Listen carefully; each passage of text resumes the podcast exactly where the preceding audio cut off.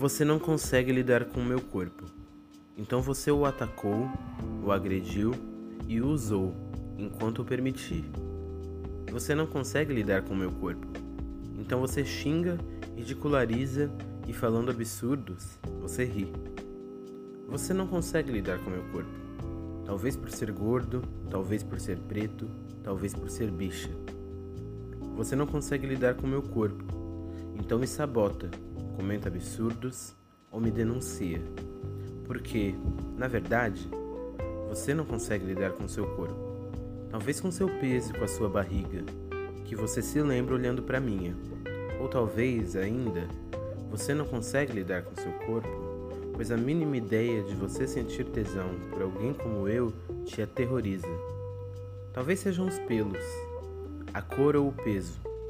Talvez seja a coragem de me expor por inteiro, mas você não planeja fazer nada a respeito.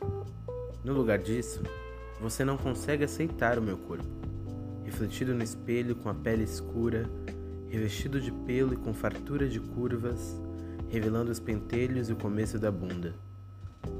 Você não consegue lidar com esse corpo. Não conseguiria se tentasse.